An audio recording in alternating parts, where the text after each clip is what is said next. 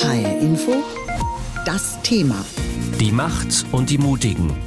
Ein Jahr Proteste im Iran. Angenommen, der Staat würde Ihnen hier in Deutschland vorschreiben, was Sie anziehen sollen, wenn Sie aus dem Haus gehen, zum Einkaufen oder zum Spazierengehen im Park. Ist bei uns unvorstellbar, würde wohl auch niemand einfach so hinnehmen. Im Iran ist das aber Alltag. Dort gibt es vor allem für Frauen strenge Kleidervorschriften.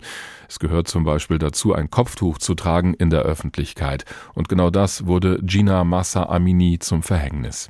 Die junge Frau wurde von der sogenannten Sittenpolizei im Iran festgenommen, denn sie hatte angeblich ihr Kopftuch falsch getragen. Kurz danach ist sie gestorben. Das war genau morgen vor einem Jahr.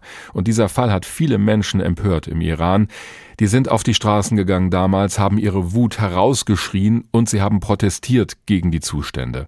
Davon ist heute auf den ersten Blick nicht mehr viel übrig. Die Sittenpolizei ist längst wieder da. Der Staat greift hart durch gegen alle, die es auch nur wagen zu protestieren. Die Menschenrechtsorganisation Amnesty International meint, Zitat, die Grausamkeit der iranischen Behörden kennt keine Grenzen. Zitat Ende. Darüber habe ich mit Gilda Sahibi gesprochen. Sie ist Journalistin und Politikwissenschaftlerin und sie hat ein Buch zu dem Thema geschrieben. Es heißt Unser Schwert ist die Liebe, die feministische Revolution im Iran. Frau Sahibi, hier in Europa lesen und hören wir im Moment deutlich weniger über die Proteste im Iran als noch vor ein paar Monaten. Wie steht es denn um diese Bewegung? Wie ist da Ihr Eindruck? Also die Bewegung, wenn man die definiert als Proteste auf den Straßen, ist nicht mehr da wie im Herbst und Winter. Aber der Widerstand ist noch da. Dass der größte Teil der Bevölkerung dieses Regime vollkommen ablehnt und auch nicht weiter unter diesem Regime leben will. Und der Widerstand selber, die Form des Widerstands hat sich verändert in verschiedenen Phasen im vergangenen Jahr. Mhm. Also das heißt, es ist im Prinzip dieser Unmut noch da, aber er äußert sich jetzt vielleicht anders? Genau, es ist tatsächlich mehr als Unmut. Es ist wirklich ganz, ganz große Wut, wenn man sich auch überlegt, eben wie groß die Gewalt seit 44 Jahren ist und besonders nochmal seit einem Jahr. Seit einem Jahr war es einfach so offen. Die Menschen haben diese Gewalt in den sozialen Medien gesehen, in Berichten von Amnesty, in Berichten der Medien. Wenn man sich überlegt, es wurden sehr viele Kinder ermordet, haben sexualisierte Gewalt erlebt. Das mhm. vergessen Menschen nicht, wenn ein Regime ihre Kinder umbringt. Und dieses Wissen, das wird bleiben und das wird, glaube ich, auch Generationen bleiben. Wir haben natürlich immer die vielen Frauen gesehen, die sich auf die Straßen gewagt haben, die auch ohne Kopftuch protestiert haben, viele Risiken auf sich genommen haben. Ist es nach wie vor ein Protest, der vor allen Dingen von den Frauen mitgetragen wird im Iran oder leisten da auch die Männer ihren Anteil inzwischen? Also ein Protestierender hat mir vorgestern eine Nachricht geschickt, wo er das so beschrieben hat. Er meinte, ich bin in dieser Gesellschaft so aufgewachsen mit der Lehre, dass Männer Frauen beschützen müssen. Mhm. Und als er dann diese Mädchen und Frauen auf den Straßen gesehen hat, hat er gemerkt, ich kann sie nur unterstützen und die Frauen halten die Flagge in der Hand. Und das ist, glaube ich, was, was wirklich sehr stark war und ist. Eine Freundin hat mir auch erzählt, dass die Stellung der Frau in der Gesellschaft sich verändert hat, dass sie mehr respektiert werden, weil sie wirklich zwar alle zusammen, also Frauen, Männer und auch die LGBTIQ-Community zusammen protestiert haben und gleichzeitig sind und waren es aber die Frauen wirklich, die diesen Protest auch sehr stark angetrieben haben. Und das ist aber ein Protest, der dann von allen getragen wurde.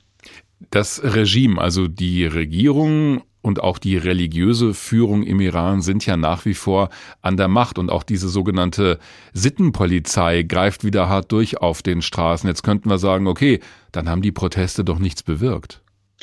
Was heißt bewirken? Das ist natürlich die Frage. Haben sie bewirkt, dass das Regime stürzt? Nein, offensichtlich hm. nicht. Und gleichzeitig hat sich in diesem Jahr sehr viel verändert im Iran. Ich habe gerade von der Stellung der Frau gesprochen. Das ist was, was sich sehr stark verändert hat. Was viele Menschen mir auch gesagt haben, ist, dass der Zusammenhalt zwischen den Menschen sehr, sehr groß geworden ist.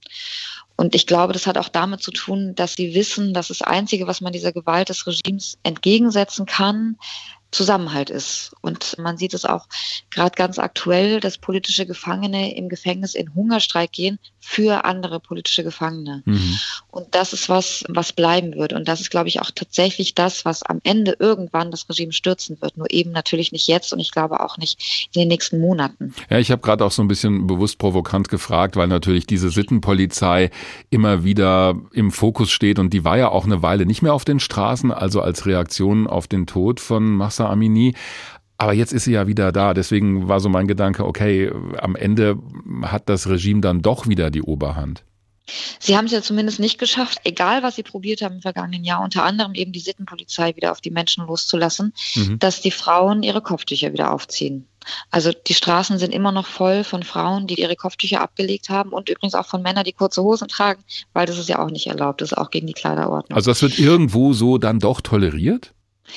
Toleriert ist, glaube ich, das falsche Wort, ja. aber sie kriegen es einfach nicht hin. Also wenn sie das wirklich durchsetzen wollten, dass alle Frauen wieder das Kopftuch anziehen, dann müssten sie eigentlich alle ins Gefängnis stecken. Hm.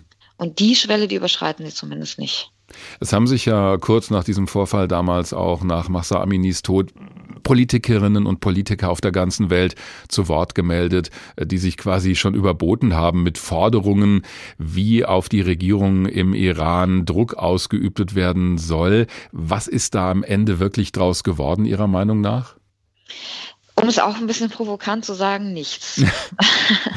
also das hatte mir ein Freund auch in der Sprachnachricht geschickt. Der ist richtig laut geworden. Und auch das ist was, was ich von allen gehört habe, mit denen ich jetzt in den letzten Tagen gesprochen habe. Wirklich eine große Wut auf den Westen vor allem. Also er hat es so ausgedrückt, er meinte, ihr habt geredet, euch in Parlamente gestellt, auf die Straßen gestellt, eure Haare abgeschnitten, aber reden können wir selber. Ihr habt nichts gemacht. Was macht ihr denn, um uns zu unterstützen? Mhm und an wirklich ganz konkreter Politik, also bis darauf, dass irgendwie ein paar Dutzend Einzelpersonen und so wieder mehr auf die Sanktionsliste gesetzt wurden von der EU, ist nicht viel passiert. Und das ist das Problem, dass halt Straflosigkeit herrscht in diesem Land.